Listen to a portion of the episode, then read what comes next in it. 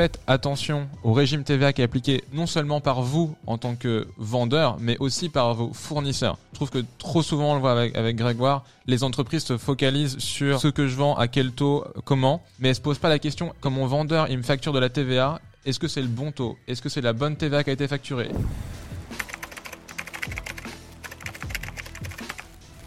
Parce que derrière, si l'administration vient de dire bah non en fait vous auriez pas dû la payer et donc je vous la rembourserai pas. Donc euh, juste pour les entrepreneurs, attention à ce que vous vendez mais attention à ce que vous achetez aussi parce que ça peut directement vous impacter.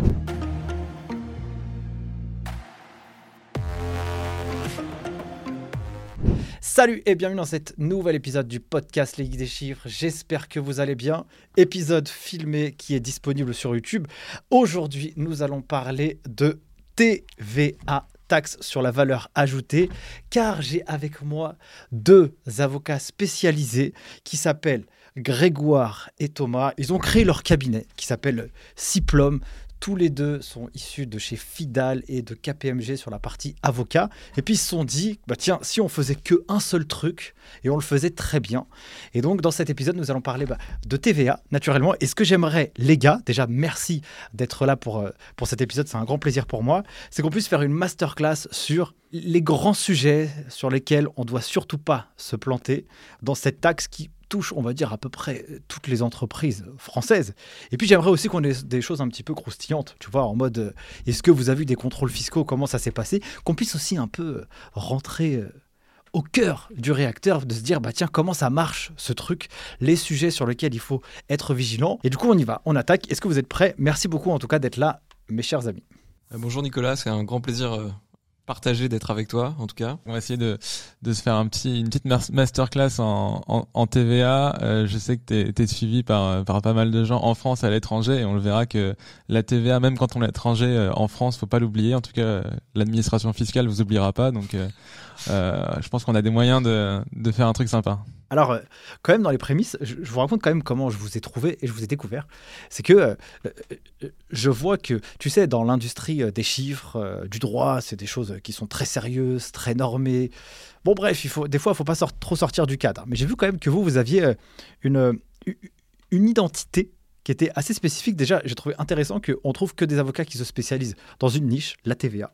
Et puis, vous êtes un peu tech. Vous, ça apportait aussi beaucoup de valeur, vous maîtrisez euh, votre sujet. Je vais vous poser une question à tous les deux. Alors, je commence par Grégoire et puis Thomas, tu peux euh, poursuivre. Déjà, qu'est-ce qui vous a donné envie à tous les deux de rentrer dans cette profession d'avocat, ça a été quoi un peu votre euh, driver du départ? Bah, Au début, on est arrivé dans le droit, enfin moi pour ma part, je suis arrivé dans le droit sans arriver du côté fiscal. Là, j'ai bien la matière, mais sans plus. J'ai découvert le côté fiscal qui a un côté un peu qui mêle le chiffre et le droit. Et du coup, euh, un jour, j'ai découvert la TVA et je ne sais pas l'expliquer. On est resté dedans avec Thomas euh, euh, depuis cette date. c'est une matière qui a l'avantage aussi de, de pouvoir moi, comme j'aime beaucoup le côté tech, le côté analyse de données, d'avoir pu y intégrer une partie technique, une partie informatique, et je pense que c'était quelque chose de très important. Donc c'est comme ça que maintenant on fait de la TVA, et comme ça que je suis arrivé jusqu'au droit fiscal. Veux dire l'enchaînement de, de, situations. Enfin, euh, on a eu un prof qui était assez euh, intéressant euh, en master 2. il faisait de la TVA. il nous a proposé de faire un stage dans sa chez Fidal. Et après, ça s'est enchaîné. Tu vois, on a été dans des équipes ultra spécialisées. Et puis bon, euh, comme euh, comme les plus jeunes d'entre nous qui nous regardent, quand tu as euh, une belle boutique qui te propose un stage puis un CDI, bah en fait tu te dis bah, j'y vais, je vais pied au plancher et puis on verra ce que ça donne quoi. Et, et c'est comme ça qu'on s'est dit au bout de au bout de quelques années, bah en fait la TVA il y a des trucs super à faire d'un point de vue juridique et d'un point de vue entrepreneurial aussi. Euh, et, c'est ça qui a, conduit à, créer Cyplome et euh, à ce qu'on s'associe avec Grégoire. Qu'est-ce qui a fait aussi qu'il y ait une alchimie tous les deux là? Comment vous êtes rencontrés tous les deux et que, pourquoi vous avez créé un cabinet tous les deux? On, s'est rencontrés en Master 2, donc euh, c'est dire que ça fait longtemps qu'on se connaît, mais on a toujours eu plaisir à travailler ensemble. On a un peu euh, les mêmes appétences, on aime euh, l'esprit entrepreneurial, on aime euh, développer de la clientèle, travailler pour des clients qui sont du même type. Donc ça a toujours matché et donc on est amis et associés. Ouais, c'est ça. Maintenant les gens nous appellent tic et tac quand ils nous voient nous balader dans la rue. non, non, mais ouais, on a, on a, un, on a un bon fit et puis bon, parfois dans la vie, il faut pas se poser de questions quoi. Quand t'as un, quand as un bon fit avec les gens et honnêtement, et je pense que c'est vrai pour les avocats que pour les, les experts comptables. Euh, lancer un projet entrepreneurial à deux, c'est quand même beaucoup plus puissant. Enfin, tu vas beaucoup plus vite, tu arrives à te challenger sur tout. Euh, tu arrives à te motiver aussi, puisque bah, dans la vie, tu as des points un peu hauts, des points un peu plus bas. Et, et la, vie d'une entreprise, c'est ça. Et donc, euh, quand tu es à deux, tu arrives à, te stimuler et à, avancer ensemble et à, à faire un, un, truc beaucoup plus grand que si tu étais tout seul. En tout cas, c'est notre, notre conception. Euh, et, on, et pour l'instant, on est plutôt satisfait de, de, cet accord. Pour l'instant, le mariage se passe bien et on espère qu'il n'y aura pas de divorce. c'est quoi un peu vos, la répartition des rôles quand même? Euh, Vous travaillez sur un, un, produit. Votre produit, c'est aider les entreprises, en tout cas sur la partie euh, TVA. C'est voilà, si je pourrais le dire comme ça. Vous allez les assister, etc. Entre autres, je dis bien. Euh, c'est quoi un peu la répartition des rôles tous les deux? Je pense qu'on peut dire qu'on est complémentaires. On a, on travaille sur des choses communes. Hein. généralement, nos, nos, dossiers clients sont, sont, traités de manière commune, donc donc on a à peu près les mêmes compétences. Euh, c'est juste qu'on a des euh, spécialisations sectorielles, des appétences pour certains sujets, certains domaines euh, des secteurs, le la finance, le secteur des marketplaces, la formation professionnelle, ce genre de choses. Et après, plus largement, on se complète aussi dans les façons d'être. moi, je suis, je développe par exemple, et Thomas développe pas, mais Thomas est plus pragmatique euh, des fois. Moi, j'aime beaucoup peut-être des fois un peu trop le droit pour le droit. C'est on se complète, on se rattache et c'est aussi ça, je pense, une association, c'est se se compléter pour arriver à un niveau qui plaît en tout cas aux clients et qui permet d'avoir quelque chose de solide. Ouais, c'est clair. Je pense que c'est le, c'est le côté complémentaire qui fait la force de notre association. C'est euh, euh Grégoire, pour nous plus technique, moi plus pragmatique, commercial. Et, et en fait, on arrive à, à gérer à la fois euh, les actions de production, les actions de développement, euh, les actions de gestion administrative d'une entreprise, parce que bon, un cabinet euh, d'avocats, d'experts comptables, c'est avant tout une, une, boîte, quoi. Donc, faut, faut gérer ses obligations fiscales, sociales qui peuvent être liées à, à l'exercice d'une activité. Et donc, voilà, quand t'es es à deux, bah en fait, t'arrives à, à prendre un peu chaque chaque pan de l'activité d'une société qui t'intéresse plus qu'une autre et t'avances t'avances ensemble quoi. Là c'est la question qui me vient à l'instant T, c'est les contrôleurs fiscaux c'est quoi un peu leur, euh, leur gagne-pain tu vois? Quels sont un peu les sujets qui sont, euh, voilà, qui sont à peu près friands, qui se disent, ah ben, tiens, là, en taclant un peu euh, sur cette partie-là, dans cette industrie, cette niche où bah, je sens que je vais me refaire un peu, je vais me refaire quoi. L'inspecteur, enfin, se dire que, enfin, paradoxalement, c'est un peu une entreprise à lui tout seul. Donc, il va essayer, il va essayer de, de, cibler les boîtes sur lesquelles il pourra avoir le plus de valeur. C'est-à-dire qu'il pourra euh, générer le plus gros redressement possible avec le moins de difficultés possible. On dit euh, traditionnellement que euh, les inspecteurs viennent tous les trois ans auditer les boîtes parce que bah, tu as la prescription de trois ans. Donc en fait, voilà, c'est un peu... c'est un peu l'abonnement que tu prends auprès de l'administration fiscale. mais eux, ils ont aussi un peu leur, leur péché mignon avec des boîtes qui sont assez dans un, qui évoluent dans un secteur qu'on pourrait dire de fraudogène. Euh, là, on l'a vu depuis quelques, euh, quelques mois, quelques années. Euh, il y a vraiment un ciblage de toute l'activité autour des organismes de formation, du compte CPF, des influenceurs, toute cette nouvelle économie d'Internet qui s'est un peu développée de façon impressionnante ces dernières années et qui, compte tenu de la difficulté de tracer certains flux, peuvent être aussi euh, évoluer dans un, dans, un, dans un secteur fraudogène. Et là, l'administration fiscale, bah, ça peut être un, un, axe en se disant, voilà, il y a euh, un, organisme de formation qui fait cette erreur-là, j'imagine que d'autres organismes vont faire la même erreur. Mais sinon, on a, on a, un cas assez, assez, assez sympa à, à, dire pour entrer dans le vif. C'est vrai que Grégoire avait, avait, eu un cas, tu sais, quand euh, l'inspecteur avait descendu la liste alphabétique des entreprises. Tu vois. Oui, il avait trouvé, euh, l'inspecteur avait trouvé le filon, il avait commencé par la lettre A et il s'était rendu compte que probablement tout le secteur faisait n'importe quoi. Et donc il a dit, euh, clairement pendant le contrôle, au bout du troisième rendez-vous, il a dit, bah je vous ai choisi parce que vous êtes la lettre A, mais en fait j'ai pris la liste et je vais tous les descendre un par un. Ce qui nous a fait sourire parce que du coup, on on savait quels étaient les prochains à être contrôlés, ce qui est, drôle, mais, ça dénote. L'inspecteur, il avait trouvé son filon et il allait le suivre. Et en gros, il se déplaçait uniquement parce qu'il savait qu'il avait euh, telle potentielle chance de ramener euh, X milliers d'euros à l'administration fiscale ou X millions dans le cas présent. J'interromps deux secondes cet épisode pour vous demander une big faveur. Si ce format vous est utile et vous apporte de la valeur, mettez un gros 5 étoiles sur les différentes plateformes et un commentaire. Ça coûte pas grand chose pour vous, mais pour moi, ça représente énormément parce que ça me donne de l'énergie, mais aussi ça booste la visibilité du format. Et plus le format est visible, et plus ça nous permet d'aller chercher des invités aussi inspirants les uns que les autres. Donc merci pour tout, donnez-nous de la force, et moi je vous laisse place à la suite de l'épisode. Du coup, alors c'est quoi un peu cette euh, particularité euh, En tout cas, euh, ce sur quoi il faut être un peu vigilant. Bah, si on prend le cas des organismes de formation, puisque ça c'est celui qui, qui arrive sur la table? Bah, le cas des organismes de formation, il est, il est très intéressant parce que en fait, il y a, y a plein de problématiques qui peuvent se poser. Déjà, c'est la question est-ce qu'en tant qu'organisme de formation, tu vas être ou non à la TVA euh, parce que tu as la possibilité, euh, quand tu es organisme de formation, d'être exonéré de TVA, c'est-à-dire de ne pas facturer de TVA à tes, à tes clients. Mais il faut pour ça remplir un certain nombre de critères. Il faut notamment déposer euh, une demande d'exonération auprès de l'adresse. je pense que c'est ce que c'est ce que peut-être que ce que tu as fait Nicolas ou ce que d'autres d'autres d'autres ont fait dans le cadre de leur de, leur activité de formation mais ça c'est la première étape et donc l'inspecteur il va se dire bah, dès lors que tu as un document formel à déposer demande d'exonération, bah, il va se dire bah, est-ce que cette boîte-là, elle a déposé ou pas? Parce que euh, quand euh, tu déposes euh, une déclaration de TVA, bah, justement à néant ou sans déposer de TVA alors que tu fais un chiffre d'affaires, ça veut dire que théoriquement, tu as déposé la déclaration d'exonération. Et donc, l'inspecteur, il va juste te demander, OK, vous avez dit que vous êtes exonéré, pouvez-vous me montrer que vous êtes exonéré? Et si bah, tu pas le document, ou si le document n'a pas été envoyé en LRAR, ou que tu pas la preuve de dépôt, etc., et eh ben l'inspecteur va dire bah, en fait euh, vous me dites que vous êtes exonéré mais en fait vous remplissez pas les conditions. Et donc euh, on, fait quoi? Et potentiellement bah ça veut dire que vous avez appliqué une exonération à tort. Et moi je vais vous demander de me refiler toute la TVA sur trois ans parce que bah, je considère que cette TVA elle était due vous avez pas rempli les, les critères. Donc euh, donc ça, ça, ça peut être un peu une tarte à la crème et on le voit on le voit pas mal en ce moment euh, la question de l'exonération des organismes de formation, où les inspecteurs euh, viennent un peu fouiner pour savoir si les conditions étaient, étaient remplies. Est-ce que c'est bien une formation professionnelle continue qui est dispensée? Est-ce que l'organisme remplit les, euh, enfin, le, critère qui est de, de déposer une demande d'exonération?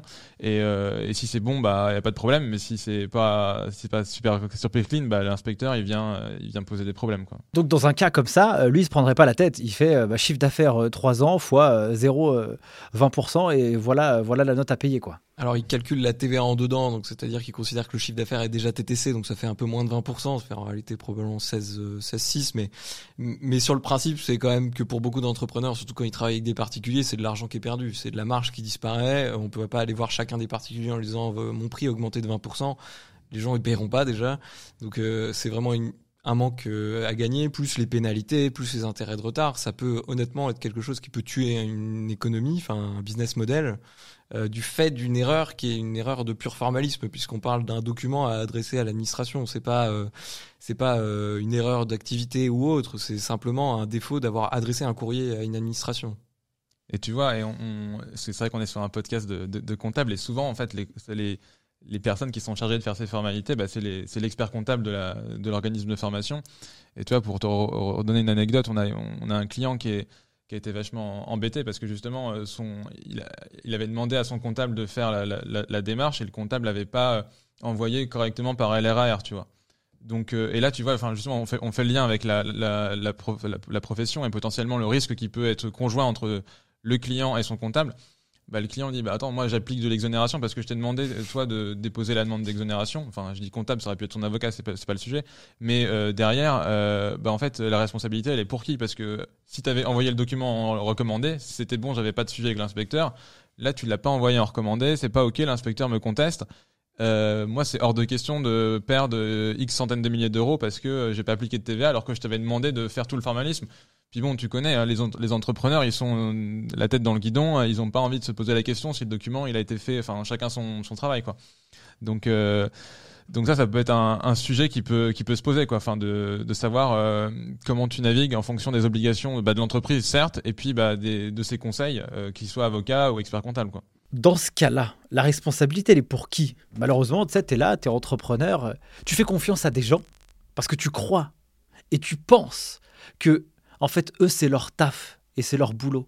Et puis souvent, on met dans la case expert comptable le social, le droit des sociétés, le droit fiscal, tout quoi. Tout ce qui est administratif et financier, on lui envoie à lui. Sauf que dans la lettre de mission, c'est écrit je te fais ton bilan et ton compte de résultat, quoi. Fiscalement, la responsabilité, c'est pas celle de l'expert comptable, évidemment, c'est celle de l'entreprise. Après, euh, l'entreprise, euh, si c'était dans la mission de l'expert comptable, elle peut théoriquement se retourner contre l'expert comptable qui, comme un avocat, a sa propre responsabilité.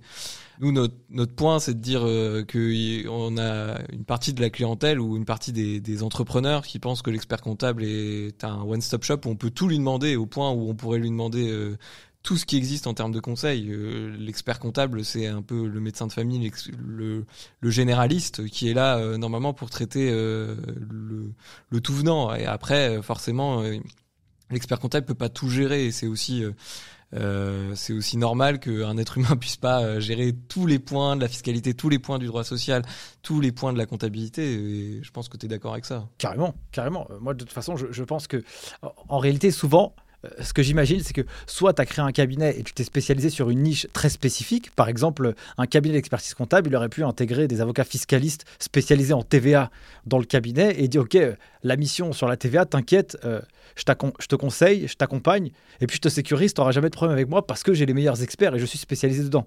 Par contre, si je t'ai jamais vendu ça, et que je t'ai juste vendu un bilan, un compte de résultat et que tu me poses des questions sur la TVA que je sais pas trop, bah, je vois pas en quoi, euh, en quoi tu peux m'en vouloir, entre guillemets. Tu vois ce que je veux dire? Même si, euh, d'un point de vue euh, naturel, tu pourrais penser que, bah, si, c'est son truc, à lui. Mais c'est bien de savoir connaître aussi le métier de chacun pour aussi mettre la, la, responsabilité à la bonne personne, tu vois.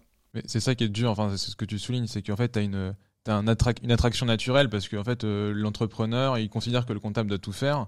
Et le comptable, bah, il peut être un peu happé en disant bah oui, je fais, je fais tout, mais à un moment, il peut, par définition, il peut, il peut, il peut pas tout faire. Et il faut euh, trouver le bon moyen, aussi bien pour l'entrepreneur que pour l'expert comptable, de dire bah non, enfin sur ce sujet-là spécifique, comme tu dis, en droit social, en TVA, en je sais pas quoi d'autre, là, euh, faut voir, voir un spécialiste. Mais de façon, je trouve que c'est assez marrant parce que les gens l'ont hyper naturellement avec des médecins tu vois, on en parlait sur, le chemin avec, Greg, euh, tu vas voir un chirurgien orthopédique quand tu as un problème de pied, tu vois. Mais, en fait, naturellement, les, gens ils se disent, en fait, mon expert comptable, il va tout gérer. Et nous, on a déjà eu des, des doses avec euh, des, euh, des clients et des experts comptables qui nous apportaient des, des, dossiers. Et le client, il comprenait pas pourquoi l'expert comptable gérait pas le sujet. Mais en fait, l'expert comptable, il disait, mais en fait, moi, je, je, comme tu dis, je suis mandaté pour faire vos comptes, votre bilan, etc. Là, vous voulez déployer votre activité e-commerce à l'international en fait ça dépasse mon scope. Et je peux pas vous proposer un truc sur mesure parce que c'est pas mon c'est pas mon pas mon sujet. Donc vous êtes accompagné par un spécialiste, vous structurez avec lui, et après moi je m'occupe de déclarer comme il faut dans les bonnes cases, dans les bons pays s'il faut, et puis et puis ça tourne quoi. Mais les clients, il faut aussi les éduquer pour leur dire, euh, enfin les entrepreneurs, faites attention et allez voir les spécialistes dans chaque dans chaque domaine quoi. Je suis d'accord avec toi. C'est pas forcément toujours intuitif, mais euh, je pense que d'ailleurs j'ai fait une, une, vidéo la dernière fois sur YouTube, la pire relation entre un expert comptable et un entrepreneur. Tu vois. Justement, tous ces points de friction, en fait, on se comprend pas. Il y en a un qui croit qu'il fait ça et l'autre euh, il t'a dit qu'il faisait ça. Et donc, euh, bah, à un moment donné, ça, coince, tu vois, quand il y a des problèmes, surtout. Donc, on a parlé un peu du, secteur de la formation, qui était un peu, euh, un peu casse-gueule. Est-ce qu'il y en aurait d'autres, euh, Grégoire? Il y a d'autres domaines. Monde parlait tout à l'heure des organismes de formation. Dans l'air du temps, il y a actuellement le e-commerce plus largement. je pense que beaucoup de, d'experts comptables ont des sociétés qui soit ont un business que de e-commerce ou un business, enfin des clients qui ont un business en partie en ligne. Ça, l'administration fiscale, elle est très regardante et surtout, c'est des business qui vont beaucoup à l'international, donc ça devient vite très complexe. Et ça, c'est une partie où euh, clairement, il faut se poser et regarder ses flux, etc. Se poser la question d'où viennent les biens, où sont importés quand on a des pays hors Union européenne, etc. Ça peut vite devenir assez complexe. Et si on se pose pas la question, on peut vite rater des choses, ou alors on peut prendre des biais qui sont faux. On a euh, par exemple euh, vu des clients qui faisaient du SaaS en ligne, donc des logiciels, ce qui est pas vraiment du e-commerce, mais euh, par exemple, on a découvert qu'ils collectaient la TVA française, y compris sur des clients particuliers qui étaient dans d'autres euh, pays de l'Union européenne, ou que l'expert comptable, malheureusement, comme il savait pas exactement comment déclarer ça, il avait fait euh, tout à travers la déclaration française. Bah, le client, malheureusement, il y a les pays, les autres États membres de l'Union européenne, ils sont venus demander leur code part en disant, bah j'ai bien vu que vous travaillez dans mon pays, donc merci de me donner. Euh, et donc du coup là, on a dû faire une régularisation, etc. Et, et mais pour l'administration, c'est des boîtes où les business models étant euh, très vite décorrélés, euh, décorrélés des charges ou des équipes, ils se disent qu'il y a forcément des erreurs qui sont faites, qu'il y a forcément de la TVA à aller chercher. Donc, c'est des points d'attention pour l'administration. C'est un peu nouveau business model ou ces nouvelles économies un petit peu florissantes en ligne. Mais je me dis, est-ce qu'il y a des, gens, ils se sont posés dans un bureau, ils se sont dit, tiens, si on faisait un truc mais méga compliqué, tu vois, et là, ça va être chaud.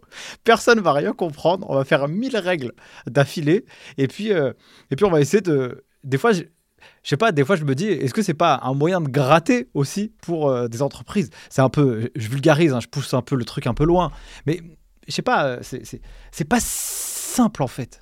Il faut reprendre euh, la jeunesse des choses. La TVA, c'est un impôt qui est européen. Enfin, ça a été créé en France, mais c'est un impôt qui est européen. Donc déjà, ça rajoute une dose de complexité. C'est que euh, c'est pas que la France. C'est 27 États maintenant. Euh, 27 États qui se sont mis d'accord pour essayer de se répartir de l'argent. Ça aussi, c'est un problème. Euh, chacun doit être plus ou moins d'accord. Euh, forcément, il y a eu depuis des années, depuis les années 80, euh, des évolutions des règles, et puis euh, il y a forcément des évolutions aussi des législations pour assurer un principe de concurrence entre les opérateurs. Euh, par exemple, on parlait tout à l'heure d'organismes de formation, ils sont en train de changer les règles d'imposition, par exemple, des organismes de formation en TVA, ceux qui font de la formation en ligne, pourquoi? Parce qu'il y avait euh, pas de TVA quand on était hors Union européenne et il y avait de la TVA quand on était euh, établi dans l'Union européenne. Même chose, la logique fiscale de la TVA, c'est quand même d'assurer qu'il y ait de la compétition, de la concurrence entre les entreprises. Forcément, comme on n'a pas le même business model entre quelqu'un dans le BTP et quelqu'un dans la formation professionnelle, il faut bien qu'on adapte euh, les règles. Et donc, ça crée plein de, de règles, plein d'exceptions et puis après bien sûr le fisc ils veulent pas qu'on fraude donc ils vont rajouter des conditions de forme des conditions euh, euh, spécifiques. Donc tout ça crée euh, en vrai des gens qui peuvent faire toute leur journée comme nous de la TVA ce qui peut paraître un peu étonnant. C'est exactement ce qui me vient là dans la tête quand tu quand, quand es en train de m'expliquer tout ça. Je me dis, mais en fait, tu vois, d'avoir un cabinet d'avocats qui bosse que sur la TVA, ben, en fait, tu as du taf toute la journée. quoi. Tu, tu, tu rentres chez toi, tu te dis, euh, quand est-ce que je m'arrête? Parce qu'en fait, euh, entre guillemets, c'est un peu illimité, tu vois. C'est pour ça qu'on était convaincu que d'un point de vue euh, économique, business model, que ça allait, notre activité allait fonctionner, parce qu'en fait, la TVA, comme tu le disais en intro, ça touche toutes les boîtes françaises de toute façon. Donc, euh, euh, et de toute façon, c'est-à-dire, ça, ça les touche à l'achat, ça les touche à la vente. Et en fait, euh, elles ont forcément des problèmes parce que euh, entre une boîte qui fait de la formation professionnelle, une boîte qui va faire euh, des activités bancaires, euh, une boîte qui va faire du retail, de produits alimentaires, de plein d'autres choses en France, en Europe, en dehors de, en dehors de France, en fait, tu vas avoir des sujets qui sont multiples, qui sont quotidiens, et, euh, et donc nous, c'est pour ça qu'on accompagne des clients. euh, euh, soit sur des projets de, structuration globale, tu vois, un client qui me dit bah ouais moi j'ai une entreprise française, je vais vendre en ligne des produits à différents à différents particuliers dans l'Union européenne, mais aussi en Suisse, au UK, je peux en avoir au Canada. On va leur dire voilà, euh, c'est comme ça que ça doit se passer euh, une fois, et puis après on en, on en parle plus. Et puis d'un autre côté, tu peux avoir comme on, l'a eu euh, il y, a, y a- y a peu de temps, ben, un- une société qui va te demander, ben, en fait, comment ça se passe pour si je veux approvisionner des biens qui vont con- contribuer à la création d'un chantier d'éoliennes dans les eaux internationales, tu vois. Et, euh, et, en fait, bah là, tu vas dire, euh, bah, euh, on y revient un peu le, chirurgien orthopédique. Bah, tu vas venir sur ce point-là, tu vas dire, olé, je vous, je vous soigne, et puis après, puis après, ciao, quoi. Mais t'as du travail tout le temps, quoi, par définition. Si on, devrait faire un espèce de.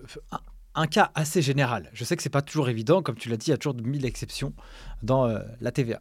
Mais comment on pourrait, entre guillemets, une boîte qui se crée, c'est quoi un peu les, les, les, la tout doux qu'il doit checker, valider, euh, pour que sur la partie TVA, il puisse au moins avoir la plus grande sérénité possible Je pense que ça, la première chose à regarder, c'est dans le secteur dans lequel on évolue. Euh, si on est une société qui vend des biens de France vers la France, euh, on a moins de problématiques qu'une société déjà qui veut attaquer des marchés étrangers.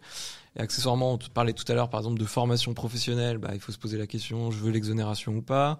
Donc ça, ça joue sur le secteur. Pareil pour les activités financières, les activités assurantielles, euh, l'activité de santé. Les régimes d'exonération étant précis, on n'a pas le même niveau de complexité si on a des activités un peu classiques. Je veux dire, un boulanger par rapport à une société d'assurance n'a pas le même niveau de complexité fiscale dès le début. Après, il y a une deuxième dose de complexité qui est celle de la territorialité, le fait de travailler avec des étrangers, le fait de travailler avec des professionnels ou des particuliers. Et puis, euh, je te laisserai compléter, mais la troisième dose de complexité, c'est ceux qui peuvent pas récupérer forcément la TVA, parce que euh, pour beaucoup de gens, la TVA, c'est un impôt qui pour les entreprises est neutre, dans le sens où on va dire, euh, je déduis d'un côté, je collecte de l'autre. Il y a quand même beaucoup d'entreprises où euh, les régimes font qu'ils ne collectent pas de la TVA à la vente, du coup ils n'ont pas le droit de récupérer intégralement la TVA à l'achat. Ils ont d'autres taxes comme la taxe sur les salaires.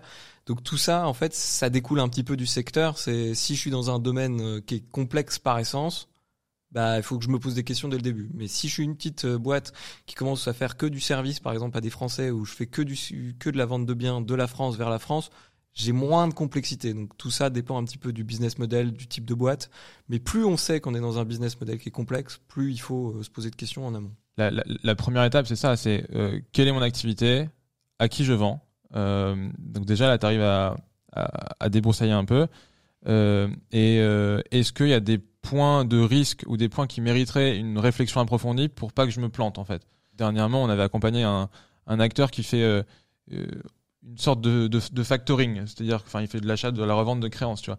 Et tu as la grande question de savoir est-ce que ces opérations, elles doivent être euh, TVA ou pas TVA et, euh, et donc toi, va typiquement dans, dans, son dans son business, s'il se pose pas cette question-là, ce serait une une erreur énorme parce que enfin euh, ça ça va complètement le mettre à risque ou pas à risque. Une fois que tu as fait ce, ce, ce premier check, quelle est mon activité, à qui je vends si tu identifies qu'il y a des points un peu complexes, ou si tu discutes avec ton expert comptable et dire ça c'est un, ça, un peu touchy, enfin il faudrait qu'on creuse un peu, bah, creuse tout de suite parce que le problème, nous on a vu avec euh, avec Grégoire, enfin des, des boîtes qui euh, un, deux, trois ans d'activité euh, plus tard se dit, enfin veulent veulent se faire vendre ou veulent ou, veulent se, faire acheter et et en fait, quand tu fais un audit de session, tu dis, bah, en fait, les gars, votre marge, c'est de la taxe que vous n'avez pas payée, en fait. Donc la boîte, elle est, elle est morte, quoi. Enfin, vous avez peut-être gagné de l'argent, mais c'est- pas du vrai argent, c'est de l'argent que vous devez au trésor. Donc en fait, il y a aucun acheteur qui va vous racheter.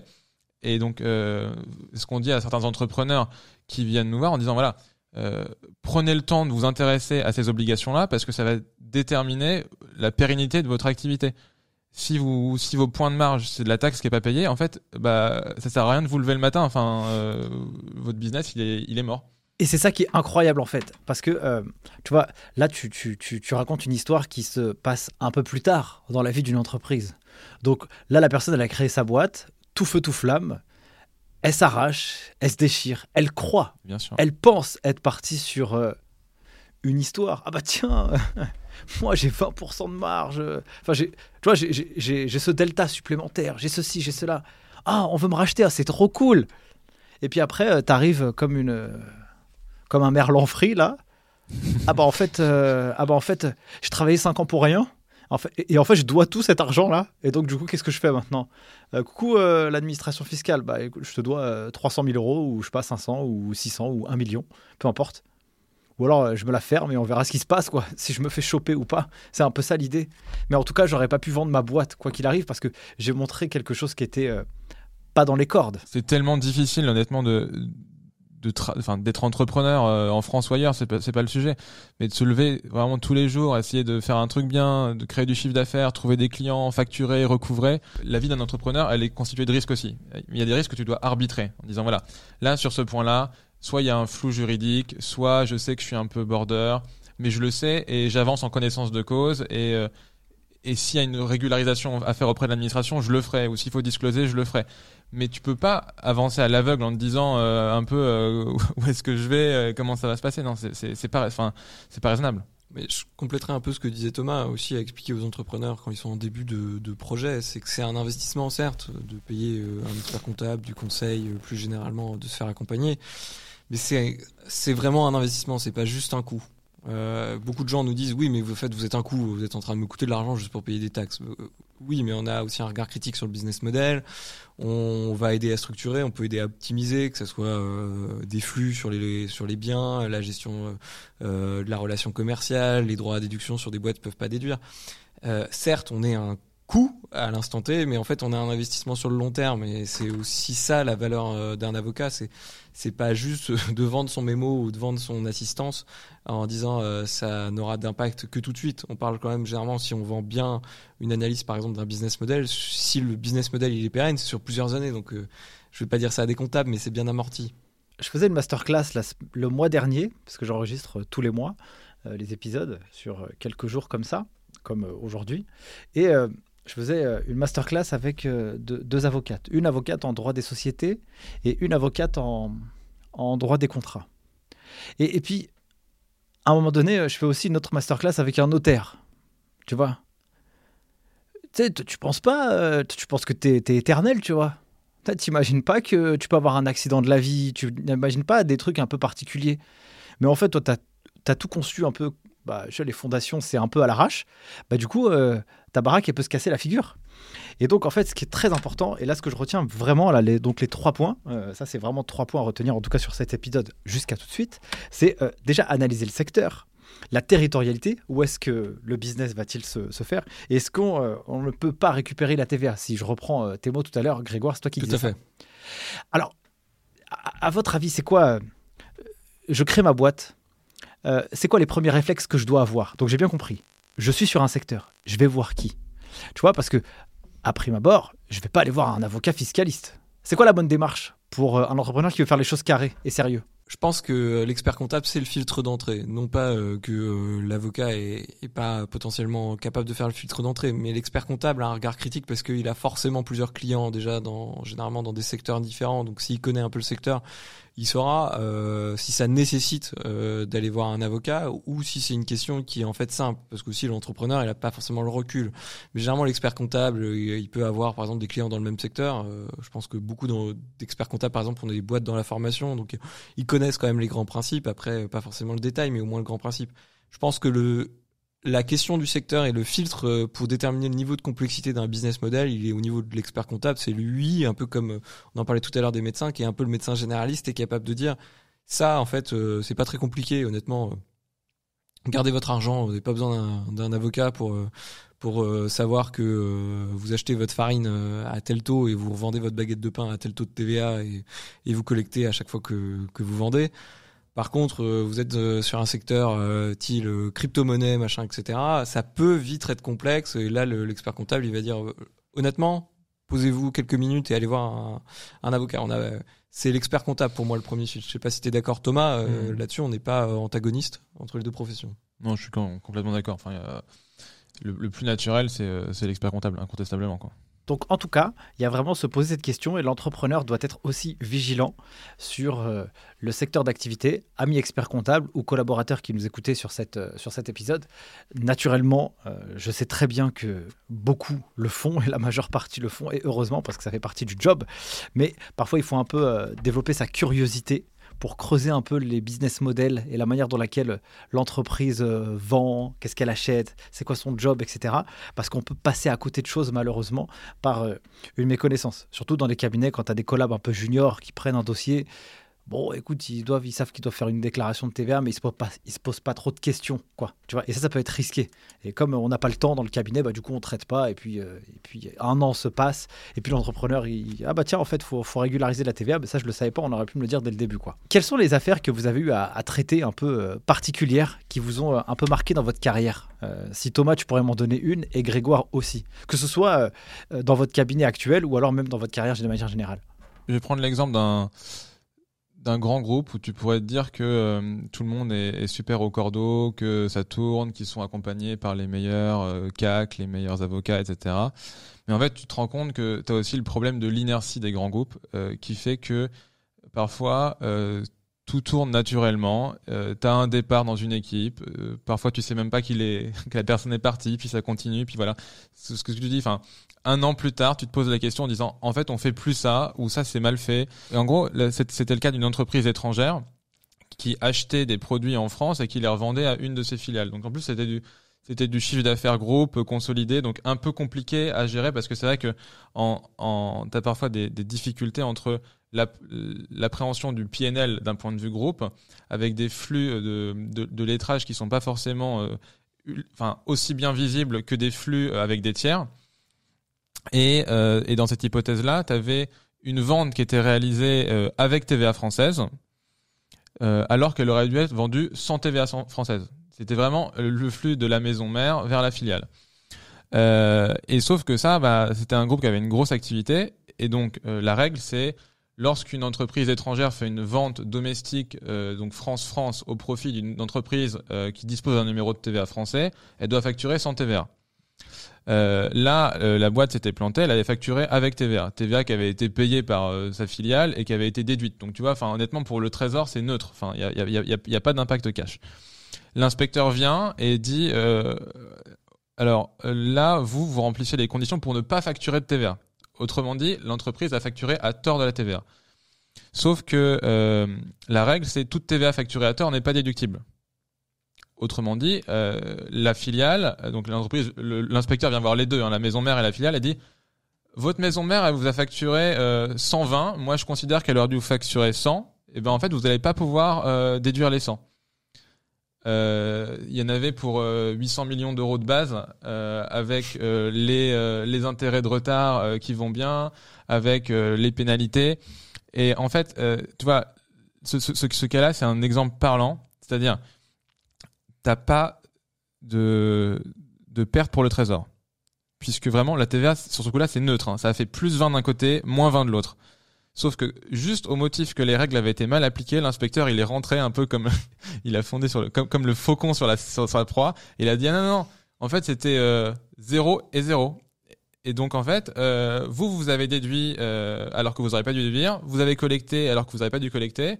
Moi, je vous, viens vous contester. En plus, tu as des, des petits problèmes de prescription de telle, de telle sorte que euh, la boîte française avait une, avait une prescription de, enfin, sur la TVA, donc déductible, qui était, euh, qui était plus courte que la boîte euh, étrangère.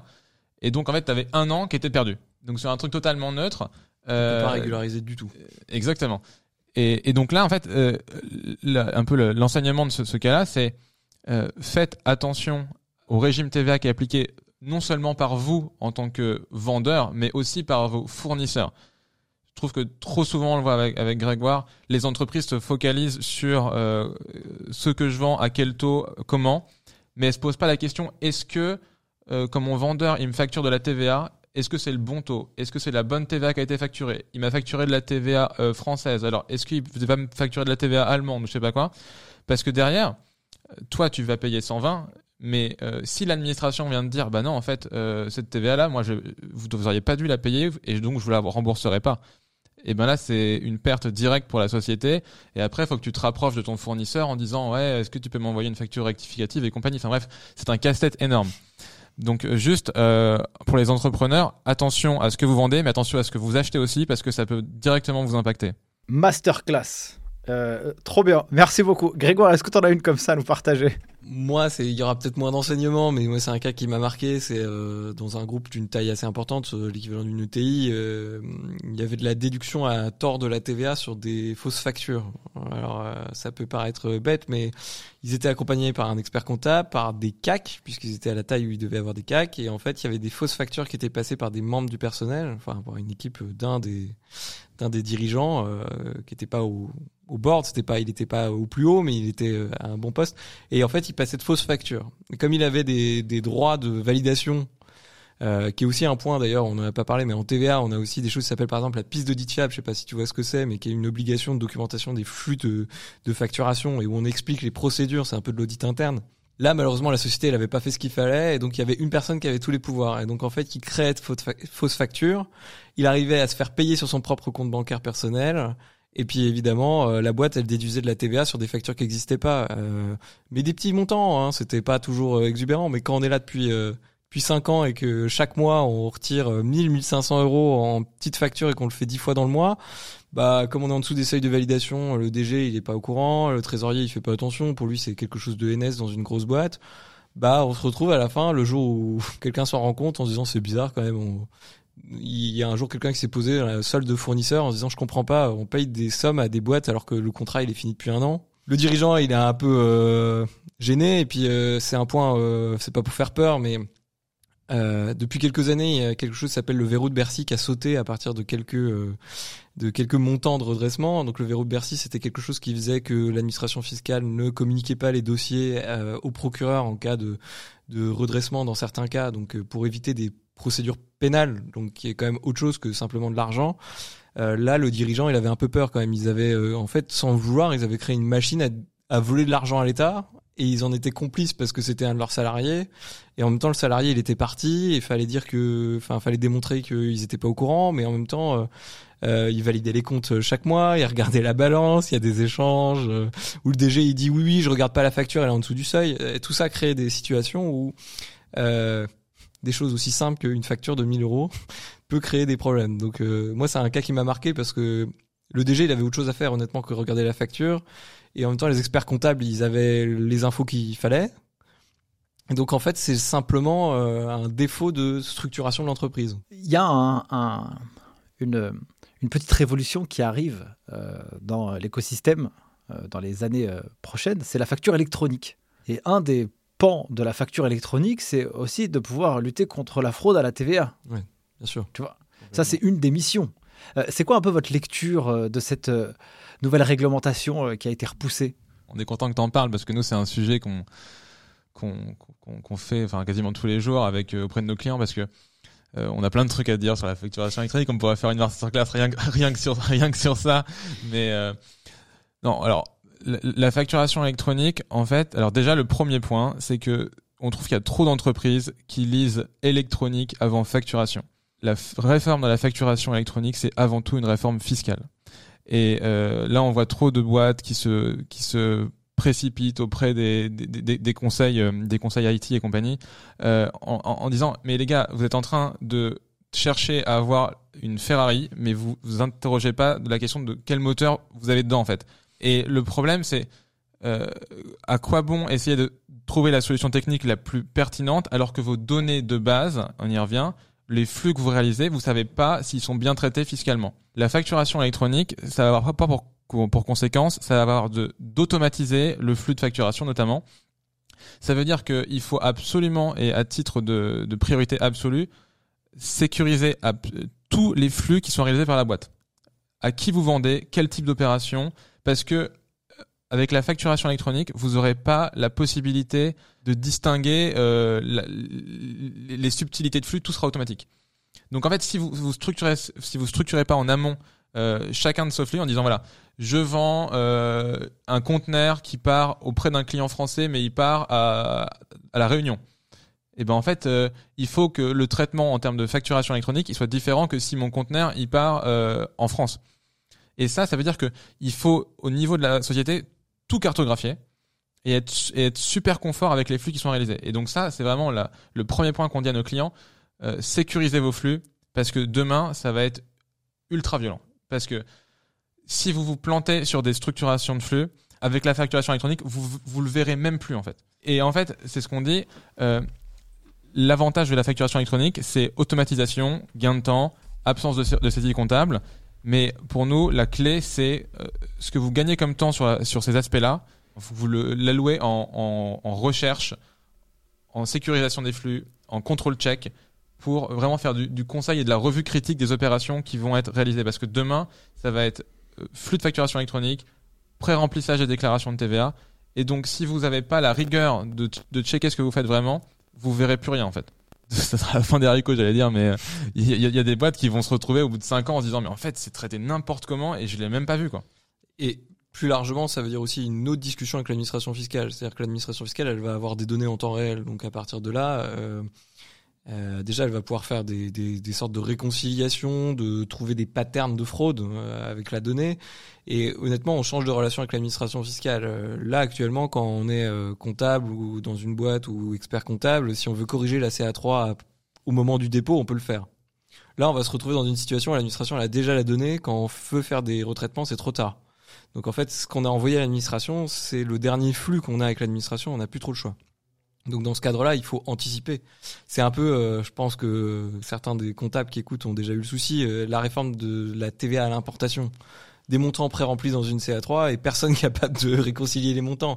C'est la même logique. Il faut anticiper les choses et pour anticiper les choses, il faut forcément déjà avoir une donnée de bonne qualité. Il faut avoir envoyé des bonnes choses. Et moi, j'ajouterais un point. On oublie que dans le mot réforme de la facturation électronique, il y a aussi autre chose. Il y a le e-reporting qui est la partie données de transaction en temps réel. C'est aussi un gros chantier en réalité dans la dans la réforme, c'est qu'on va aussi envoyer des données avec des particuliers, avec des étrangers. On va aussi devoir saisir les factures des étrangers à l'achat.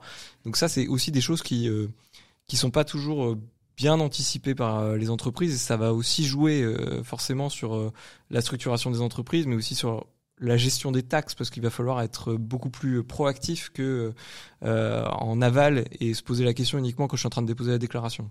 Il n'y aurait pas un, truc qui permettrait de dire, écoute, je viens de tel secteur d'activité, euh, je vends à telle personne, telle personne, telle personne, et que du coup, ça puisse euh, bah, te donner euh, tes bons trucs de TVA en fait, tes bons taux, la bonne facturation, tout est ok. Tu vois, tout à l'heure on a fait la phase d'audit là, tout à l'heure là. C'est quoi les, trois prérequis? Et ben il n'y aurait pas un outil technologique qui nous permettrait de faire ça? C'est marrant que t'en parles parce qu'en plus là pour le coup on a on a, on a, On n'a pas répété. on n'a pas répété ni avec toi ni, ni avec Greg. Mais euh, en fait nous euh, bon la particularité de notre cabinet c'est qu'on c'est qu'on code et qu'on crée des justement des outils pour euh, automatiser certaines fonctions qui sont qui sont fiscales. Et là euh, on est en train de finir de développer un outil euh, qui est nourri, enfin, euh, on, on, on dit pas une IA pour faire, pour, pour fa- pas faire genre, mais c'est un, un nourri qui est nourri avec l'IA pour justement, euh, sur la base de différents critères, permettre aux comptables et aux entreprises de savoir quelle TVA facturer, à qui, comment, à quel taux. Et euh, donc voilà.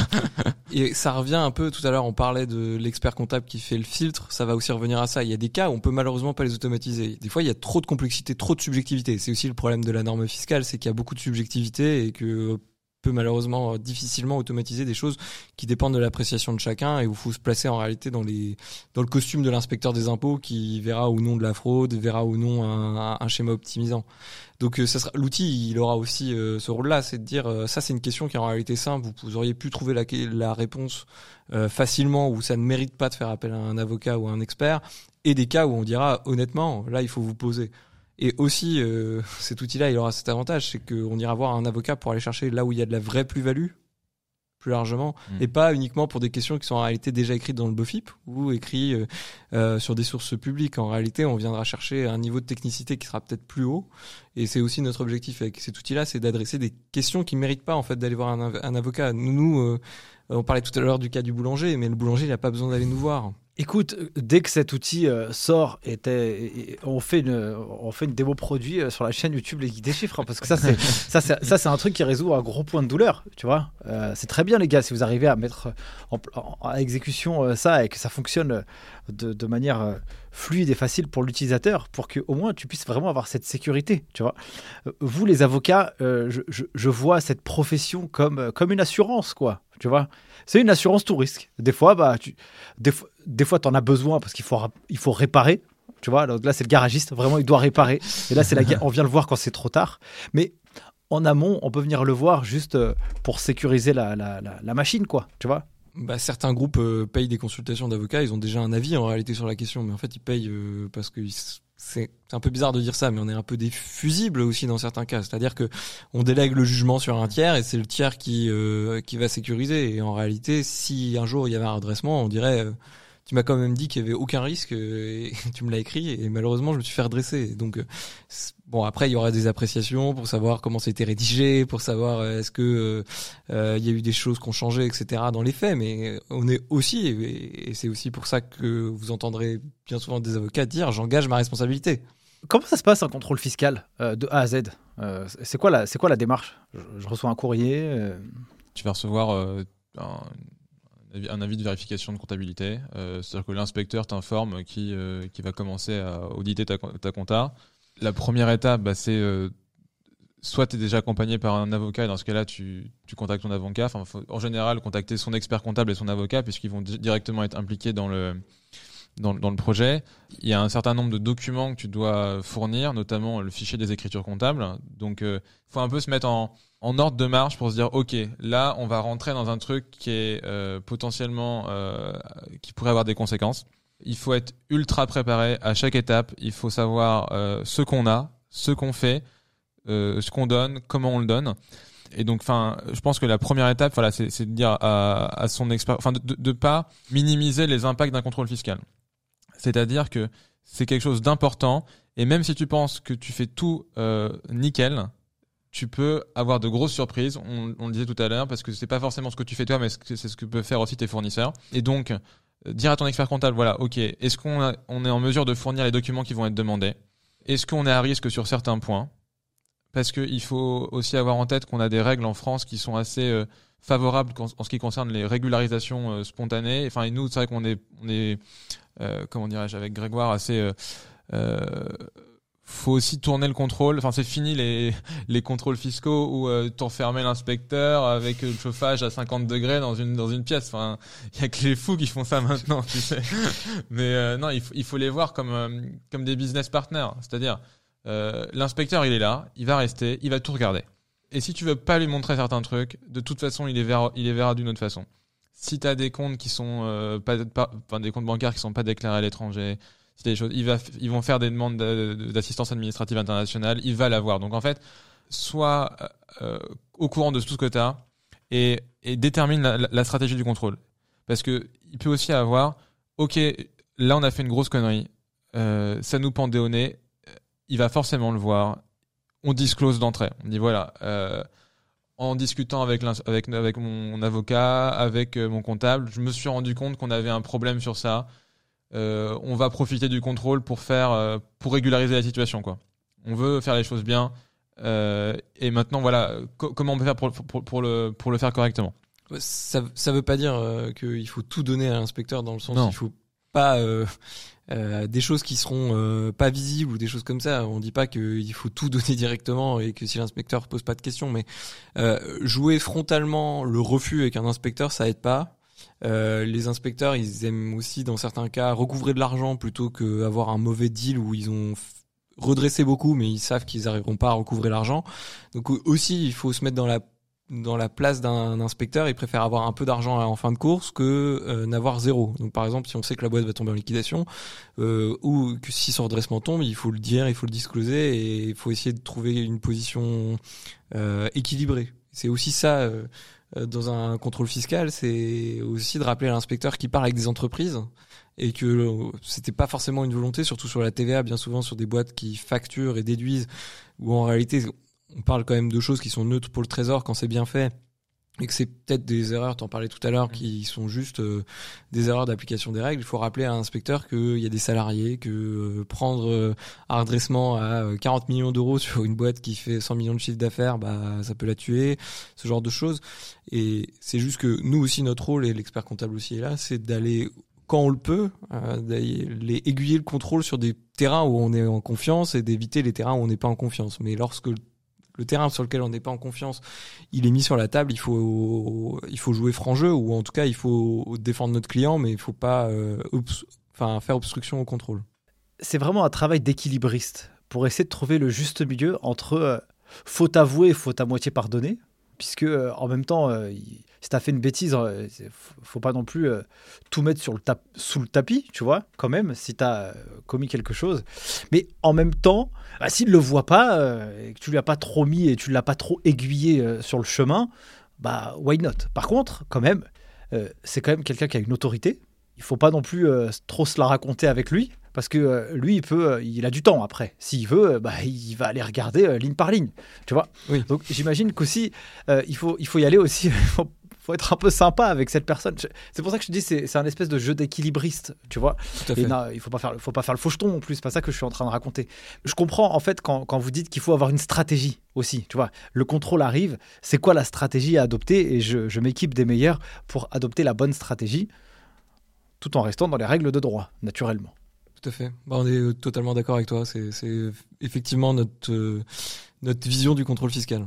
Et il- faut, avoir euh, en tête deux, enfin, j'ajouterais deux points par rapport à ce que Grégoire dit. Le premier, c'est, euh, il faut avoir en tête que quand tu rentres dans le contrôle fiscal, l'inspecteur, en gros, il a les pleins pouvoirs.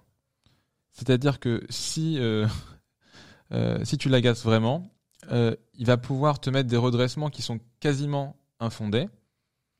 Et si tu trouves pas un terrain d'entente avec l'administration fiscale jusqu'à la fin du, du, du contrôle, que lui, il maintient son redressement aussi infondé soit-il, toi, tu vas être obligé d'aller au contentieux. L'inspecteur, il s'en fiche, tu vois. Il peut te dire, euh, en gros, celui-là, je vais, le, je le cartonner. Je sais que juridiquement, je suis assez friable sur l'argument. Je vais lui mettre un redressement de 300 000 euh, où je vais perdre à 80%. Mais en fait, il va être obligé d'aller euh, devant les tribunaux pour que les tribunaux disent, en fait, non, c'est incorrect.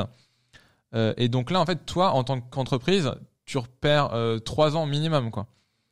Donc c'est pour ça, en fait, il faut être intelligent sur, sur ça en disant, voilà, euh, on va trouver une solution. Euh, L'idée, c'est d'essayer de trouver une solution avant la fin du contrôle. Et s'il y a des points de façon raisonnable, aussi bien côté administration que côté entreprise, bah, on s'entend pas, ça, arrive, c'est une négo comme entre deux entreprises classiques. Ça peut arriver de pas s'entendre. Ben, on va au contentieux, il y a un juge qui va se positionner de façon objective sur une situation juridique. Mais euh, il faut pas, tu vois, braquer l'inspecteur non plus parce que c'est, ça serait vraiment contre-productif. Ça c'est le premier point. Et le deuxième point, c'est que euh, l'inspecteur, il a quand même la possibilité euh, de faire sauter le verrou de, de, Bercy, c'est-à-dire transférer le dossier au procureur de la République en cas de, en cas de fraude fiscale. Et là, c'est plus du tout la même limonade, c'est-à-dire que tu passes au pénal. Et donc, euh, typiquement, une, entreprise qui s'est rendue compte qu'elle avait reçu ou émis des fausses factures, euh, malgré elle, bah en fait, l'inspecteur qui serait un peu zélé et qui voudrait vraiment te porter préjudice, il pourrait dire fausse facture, j'applique la règle du code, potentiellement euh, délit pénal et euh, je, transmets au, procureur. Donc euh, il faut être il faut être intelligent dans la relation avec l'inspecteur lors de la, relation de contrôle. Ça veut dire que en fait, hmm, je, comprends l'idée. Ça veut dire que en cas de contrôle, bah il peut entre guillemets avoir une position d'abus que ce soit d'une part ou de l'autre, hein, ou quoi qu'il en soit. Et puis, s'il dit, bah écoute, tu m'as un peu saoulé, ou alors je suis fatigué, ou alors je sais pas, je suis énervé, à la maison ça s'est mal passé, là j'ai besoin de. Ma femme, elle m'a mis à l'amende, du coup, il faut que dans le cadre du travail, je puisse revenir un peu dans le game. Bah, en fait, ça va être qui qui va devoir aller convaincre? C'est l'entreprise qui va devoir aller convaincre pour dire, bah non, en fait, il s'est trompé. Tu vois? En fait, non, il doit pas faire comme il, qu'il me le dit. Il faut que. Et du coup, c'est à lui de se défendre. Donc, ça, ça peut être une charge mentale pour l'entreprise. Elle peut se dire bah non, en fait, j'ai pas envie de, de, prendre tout ce temps-là. Vas-y, je paye. Et puis, je me suis fait redresser X. Alors, bah, je paye tant. Et puis, c'est fini. quoi. Donc, du coup, vous, en tant qu'avocat, votre rôle aussi, c'est un peu de regarder euh, quels sont les vices de procédure, s'il n'y a pas des choses qui ne sont pas très conformes par rapport à ce que l'administration fiscale. Et j'imagine qu'en en fait, on est des humains. Donc, euh, les humains, ils peuvent se tromper quel que soit l'endroit où ils sont. On en a, euh, ça faut être clair, et ça arrive sur les dossiers. Hein. Je dis pas que ça arrive sur tous les dossiers, et c'est pas une question euh, d'avocat brillant ou pas brillant. Hein. C'est plutôt de trouver une faille dans un dossier. Donc euh, ça dépend des inspecteurs aussi, de leur charge de travail, d'une petite bourde, d'une erreur de procédure. ça nous arrive évidemment d'en trouver, et ça, des fois ça peut être jackpot, des fois c'est, ça permet par exemple de négocier des choses, genre euh, de se rendre compte qu'en fait euh, ils ont mal notifié, donc on peut faire sauter pas le redressement, mais toutes les pénalités. Euh, ça aussi, ça fait partie du rôle de conseil, du rôle d'avocat, de suivre le contrôle et de s'assurer que le contrôle se passe bien. Il faut juste noter que malheureusement l'administration elle apprend aussi de ses erreurs, hein. donc ils, ils, automatisent aussi des choses. par exemple, il y a des vices de procédure sur des mentions, par exemple sur les propositions de rectification. Bah maintenant ils ont des modèles faut vraiment le vouloir pour retirer la première page de la proposition de rectification et oublier de mettre qu'on a le droit d'être accompagné par un conseil, qu'on a tel délai pour répondre. Même ils ont des, des petites astérix leur disant euh, là, euh, si tu mets une pénalité euh, de 80%, il faut que tu n'oublies pas de faire signer par ton chef. C'est presque un serfa à, usage de l'administration. Donc il y en a quand même moins, mais il y a forcément des choses, des propositions de rectification mal euh, mal notifiés, euh, des euh, défauts de, d'envoi au bon conseil quand ils ont pris domicile. On en a, on en a plein de choses, ou aussi des inspecteurs connaissent pas toujours très bien certaines procédures. Et puis il faut rappeler aussi quelque chose qui est pas un vice de procédure, mais c'est que dans un contrôle fiscal classique, la charge de la preuve elle est sur l'administration, c'est-à-dire que normalement on présume que le contribuable fait bien les choses et c'est à l'administration de prouver.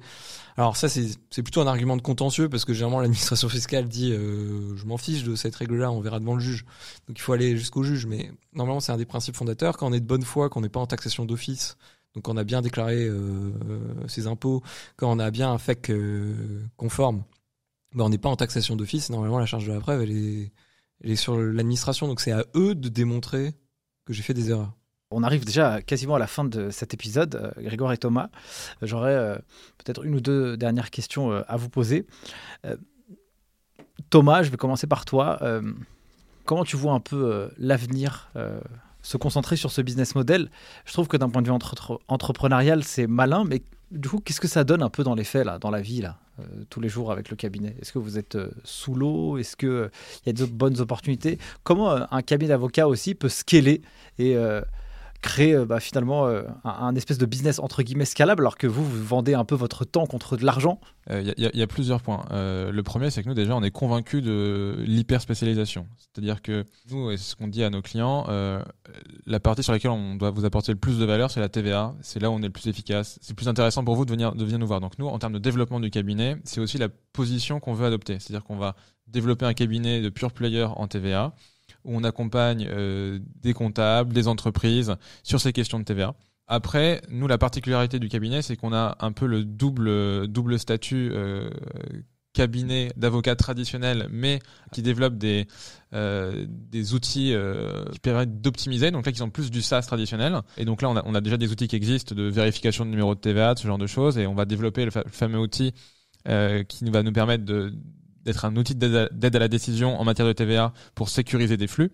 Et cet outil-là, euh, bah, il va nous permettre de créer aussi du revenu euh, récurrent et d'accompagner, en fait, de faire le, lien entre le clientèle conseil classique et la clientèle SaaS. Et donc nous, on a la volonté de développer un cabinet qui est assez ambitieux, euh, pur TVA, mais avec cette double composante, à la fois conseil et à la fois à la fois SaaS. Donc pour l'instant, euh, on est très content du développement que prend le, cabinet. On va recruter dès le début d'année prochaine parce que le flux commence à être assez dense.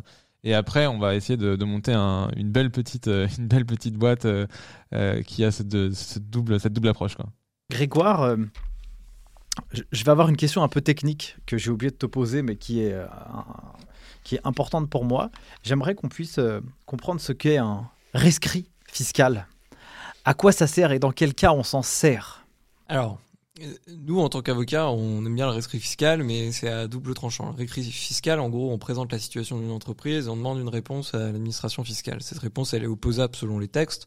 Donc, c'est-à-dire que tant qu'elle n'a pas été retirée par l'administration fiscale, on peut l'opposer à l'administration fiscale pour pas être redressé. Donc, c'est une sorte de blanc-seing sur son activité. Après, ce blanc-seing, il ne marche que sur l'activité qu'on a bien présentée. Donc, ça veut dire que déjà, pour faire une demande de rescrit, il faut bien rédiger les choses, il faut bien présenter les choses. Et puis, il faut avoir deux choses en tête. Quand on dépose une demande de rescrit, on attire l'attention. Il faut être honnête, on est en train de donner un peu euh, les arcanes de sa boîte à l'administration fiscale avant même que, théoriquement, on ait commencé son activité, puisque normalement, on devrait déposer un rescrit avant d'avoir commencé l'activité. Euh, enfin, en tout cas, avoir ouvert euh, le business model en question ou autre. Et la deuxième chose, c'est que si on n'est pas bien accompagné ou si on présente mal la demande de rescrit, on peut avoir une réponse qui va pas dans son sens, même si légalement elle est due. Pourquoi? Parce que ça reste une matière qui est compliquée, que tous les services des impôts ont pas forcément le temps ou les spécialistes en interne, et que par exemple, euh, on peut avoir des fois des réponses qui vont dans le sens contraire de ce que dit la loi. Et donc, on sait que dans trois ans, dans un contrôle fiscal, le rescrit sera retiré, parce que des fois, il nous arrange. Hein, il faut être honnête, des fois, ça nous arrange.